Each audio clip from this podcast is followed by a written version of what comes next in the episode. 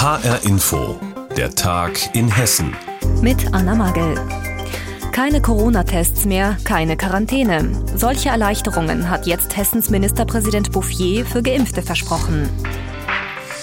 Ab sofort sollen vollständig Geimpfte rechtlich gleichgestellt werden, und zwar mit negativ getesteten Menschen.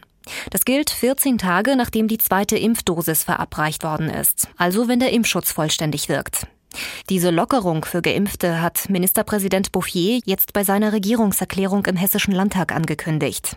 Und über die haben meine Kolleginnen Sandra Müller und Simone von der Forst vor dieser Sendung gesprochen. Es gibt ja inzwischen diese Einschätzung vom Robert Koch Institut, dass vollständig Geimpfte ein sehr geringes Infektionsrisiko mit sich bringen und deshalb auch so behandelt werden sollten wie alle, die ein negatives Testergebnis vorweisen können, also zum Beispiel für den Friseurbesuch oder das Terminshopping.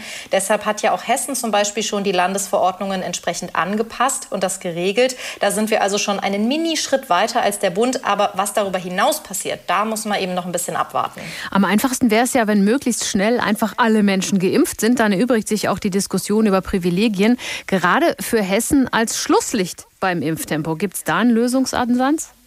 Auch Bouffier weiß, dass wir da hinterherhinken. Es gibt auch immer wieder die gleichen Argumente tatsächlich, warum das so ist. Das haben wir alles schon mehrfach gehört.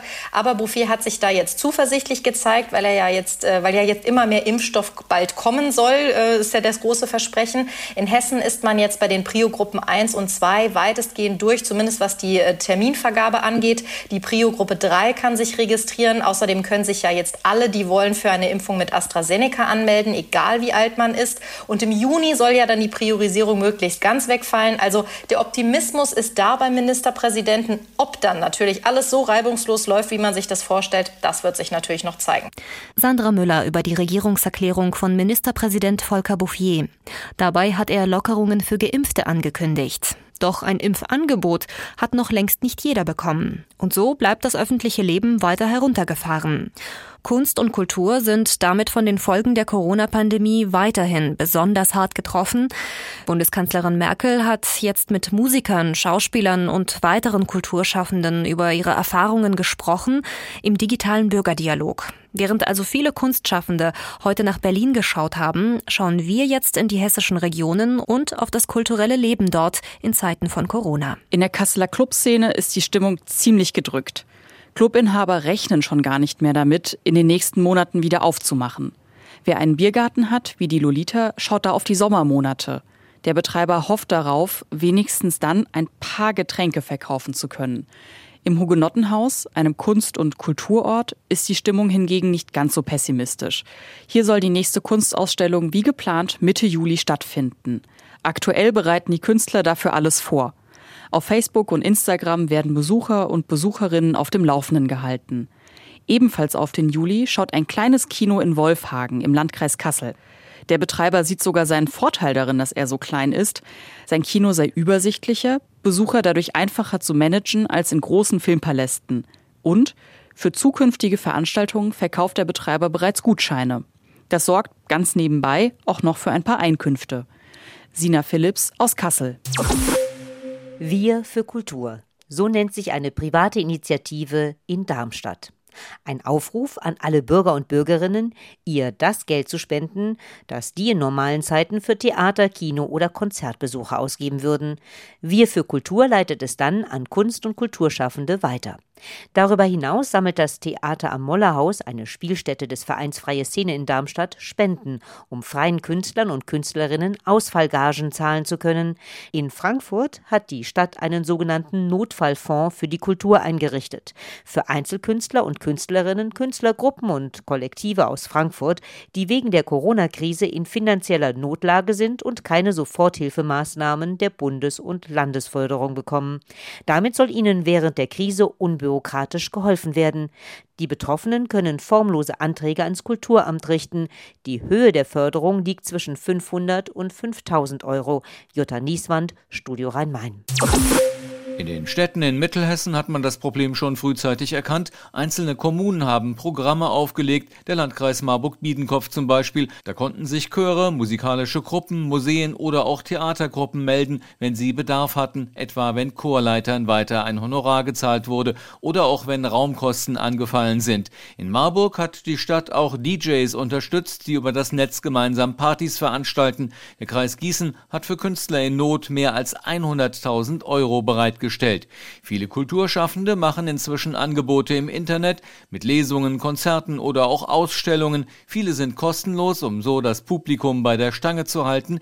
Das Gießener Stadttheater hat jetzt zu Ostern ein paar Videos und ein Osterrätsel ins Netz gestellt. Für manche der Aktionen wird aber auch eine Art Eintrittsgeld verlangt. Nur davon können die Künstler nicht leben. Sie hoffen jetzt wieder auf reale Auftritte. Zum Beispiel die Hessischen Theatertage in Marburg im Juni sollen, das ist die große Hoffnung, wieder vor Publikum stattfinden. Klaus Bradella, Mittelhessen. Wie steht es um das kulturelle Leben in Corona-Zeiten? Unsere Reporter haben in hessischen Städten und Gemeinden nachgefragt. Auf jeden Fall haben es jetzt Kunst- und Kulturschaffende sehr schwer, auch Filmfestivals zum Beispiel. Denn Premieren im Kino etwa können nicht stattfinden. Umso erstaunlicher ist es, was das Lichterfilmfest in diesem Jahr auf die Beine stellt. Normalerweise findet das ja in Frankfurt und im Rhein-Main-Gebiet statt, dieses Mal komplett im Netz. Viele Filme, die noch nicht im Kino zu sehen waren, darunter auch Oscar-nominierte Filme, sind ab jetzt online zu sehen. Neben hochkarätigen internationalen Produktionen wird auch die Creme de la Creme der hessischen Filmszene präsentiert. Mehr dazu von Jan Tussing. Konrad, bist du reich? Hier gibt's nichts zu klauen, Mädchen, wenn du das meinst. Altstar Jürgen Prochnow spielt die Hauptrolle in dem hessischen Drama Eine Handvoll Wasser. Regisseur Jakob Zapf erzählt in seinem Film die Geschichte von Konrad, einem alten Mann, der unfreiwillig in das Abschiebungsdrama eines jungen geflüchteten Mädchens aus dem Jemen hineingezogen wird. Das Mädchen hat bei Ihnen gearbeitet.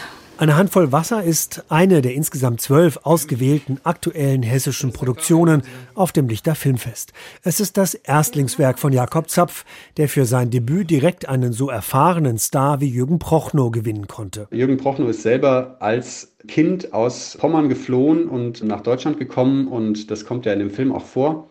Das verbindet die Figur Konrad mit der Figur von Turba von dem Mädchen aus dem Jemen, das eben auch eine ähnliche Geschichte äh, durchmacht. Und deswegen war Jürgen Prochnow von Anfang an sehr gut auf diesen Film zu sprechen, fand das Drehbuch klasse und hat dann gerne zugesagt. Vor allem die regionalen Langfilme bestechen durch ihre Qualität. Da ist der beeindruckende Film Borga von dem aus Kassel stammenden Jörg Fabian Rabe über einen Jungen, der von Ghana nach Deutschland migriert mit dabei Christiane Paul und Eugene Boateng. Und da ist der Film Trübe Wolken von dem jungen Herborner Regisseur Christian Schäfer. Dem gelang es, David Striso für seinen Thriller zu gewinnen. Wenn man ein gutes Buch hat, dann braucht man sich nicht scheuen, irgendjemanden anzufragen. Dann fragt man einfach an und er kann nur Nein sagen. Und David war begeistert von dem Buch und hat gesagt, das mache ich und musste dann aber auch noch zwei Jahre warten, bis wir es finanziert hatten. Das gesamte Programm steht in diesem Jahr unter dem Stichwort Wandel. Aber wie alle Filmfestivals kämpft auch das Frankfurter Lichterfilmfest mit den Untiefen der Corona-Pandemie. Weil bis zuletzt nicht klar war, ob die Kinos geöffnet werden, haben viele Verleiher ihre Filme zurückgehalten.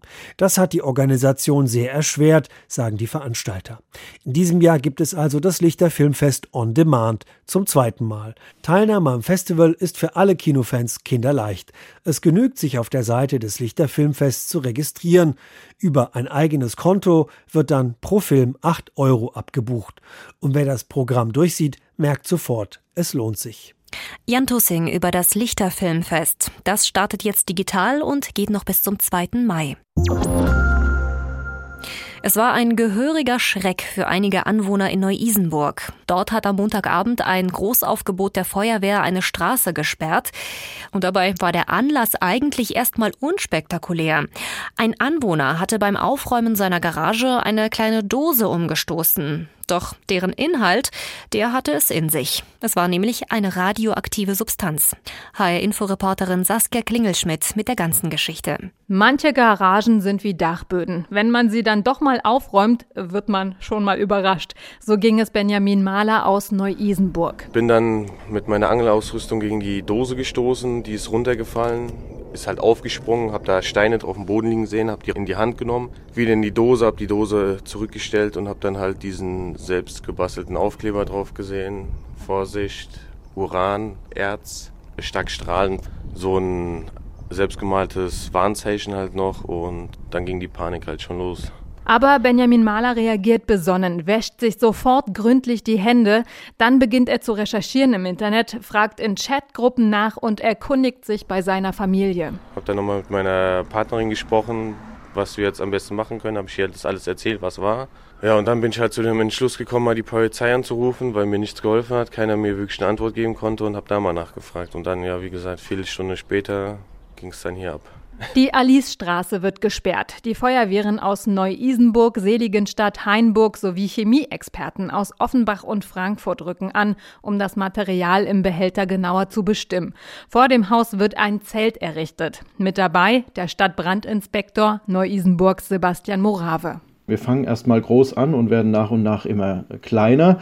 Das Zelt zum Beispiel ist für die Kollegen, die direkt äh, mit dem Stoff zu tun hatten, dass wir sicherstellen können, dass die Kollegen äh, keine Kontamination davongetragen haben und dass es ihnen gut geht, damit wir da ein bisschen geschützt sind. Die Feuerwehr benötigt Platz, denn eine weitere Gefahr besteht ja auch durch das Coronavirus.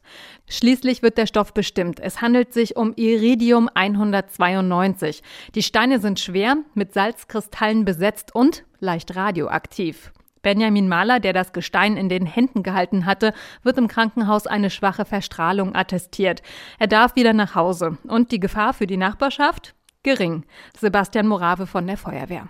Nach allem, was wir jetzt bisher feststellen konnten, äh, liegen wir unter allen Messwerten, die irgendeine Gefahr bedeuten. Was wir auf jeden Fall sagen können, ist, dass es natürlich vorkommender Stoff ist, also dass es nicht irgendwie künstlich erzeugt ist oder weiterverarbeitet ist durch einen Menschen, sondern dass das wirklich so in der Natur vorkommt und quasi als Fundstück dann mit nach Hause genommen wurde bleibt noch die Frage, wer lagert sowas in seiner Garage und wozu? Benjamin Mahler gehört es schon mal nicht. Er teilt sich die Garage mit seinem Vermieter. Keine Ahnung, warum man das dann überhaupt in ein Vermietshaus bunkert, sozusagen, wo man auch selbst nicht wohnt und es nicht selbst bei sich zu Hause hat. Wahrscheinlich, weil es zu gefährlich ist. Wir waren gestern reflexartig schon mal in Immobilien-Scout zur Vorsorge, um zu gucken, falls wir hier dann raus müssen. Kleine Dose, große Wirkung. Beim Aufräumen einer Garage hat ein Mann in Neu-Isenburg eine Dose mit radioaktivem Inhalt gefunden. Den musste dann ein Großaufgebot der Feuerwehr sichern. Saskia Klingelschmidt hat uns darüber informiert. Und das war der Tag in Hessen mit Anna Magel. Die Sendung gibt es auch als Podcast auf hrinforadio.de.